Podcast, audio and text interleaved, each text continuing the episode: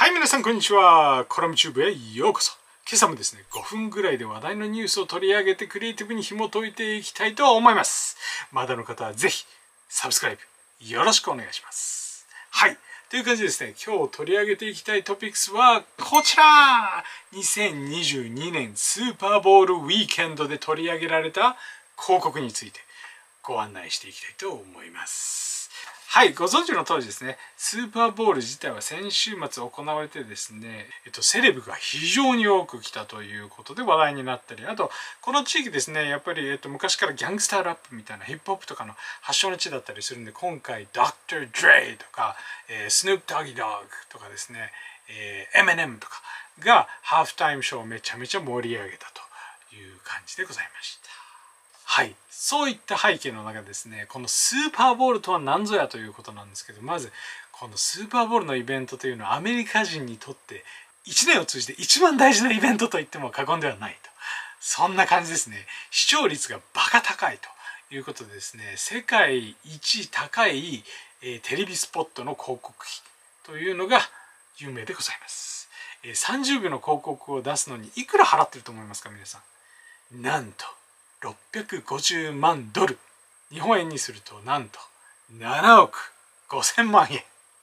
どういうこと？って感じでしょ？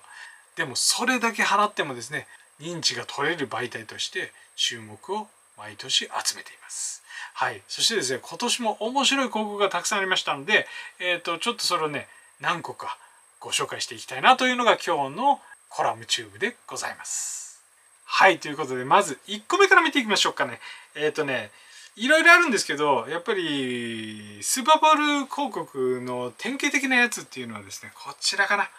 こちら、ベライゾンの 5G の広告、通信キャリアですね、の広告なんですけど、普段アメリカの広告には、えセレブはあんま出ないんですよ。日本みたいに芸能人がたくさん出るということはないので、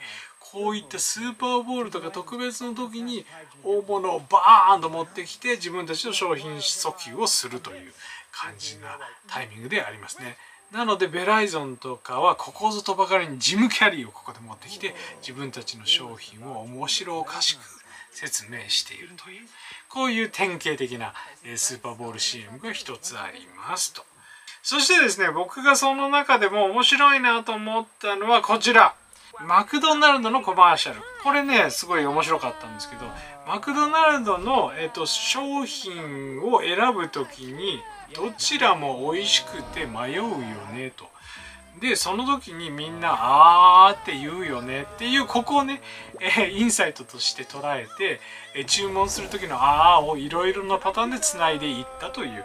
内容になっています。一時ですね昔カンヌ国際広告賞とかでですね、えーと、ゴリラアドというのがあってチョコレートだったかな、えーと、ただひたすらゴリラがドラムを叩くという広告がありましたね。その辺ぐらいからですねあとユニクロのユニクロックとかもそうなんですけどノンバーバル広告っていうのが流行りまして世界中見ても言葉がないので伝わりますというそんな広告の手法っていうのが流行った時がありました。これも一つそれに近いのかなと思う思ってですねちょっとピックアップしたんですけど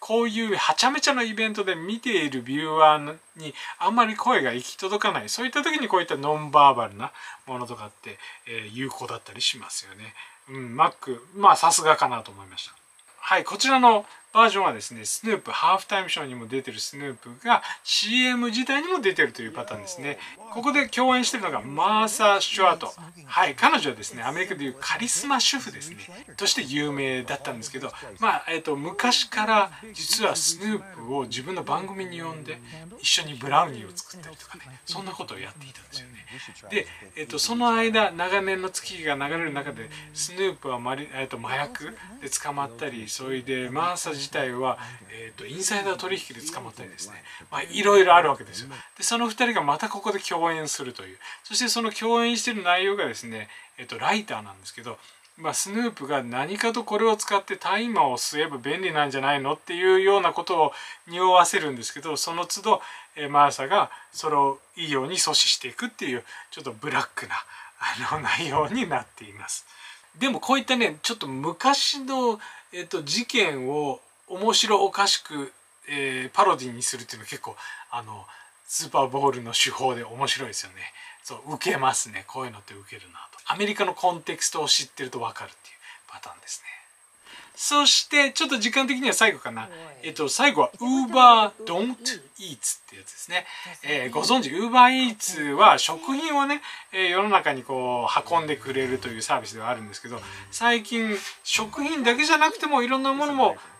デリバーするんですよっていうことを訴求するために Uber Don't Eats っていうこれにつながっているんですけど、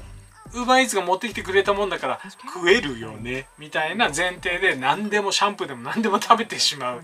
ていうそんなあの CM になっています。これね非常にクレバーだなと思ったのはやっぱりねみんな酔っ払ったりしながらテレビ見てるんでその中でも笑いを取りながらそしてしっかりと UberEats は食べれないものも運んでくれるようになったんだぜっていうことが伝わったと。いうね素晴らしい広告手法でございますね、うん、これぞちょっとスーパーボール CM かなというそんな気がします。はい。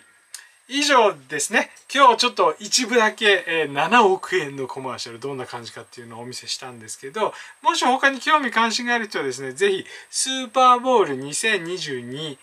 ファニーとか、え、コマーシャルズファニーコマーシャルズとかね入れると結構出てきますんで、えー、チェックしてみてください。是非業界の人なんかはね1年間のこのトレンドを、えー、ここで一気にチェックするというツールとして使ってみるのもいいと思います。ためになりましたでしょ？はい。ためになった人はぜひサブスクライブしておいてくださいね。という感じで、はい。また明日のコラムチューブでお会いしましょう。バイバイ。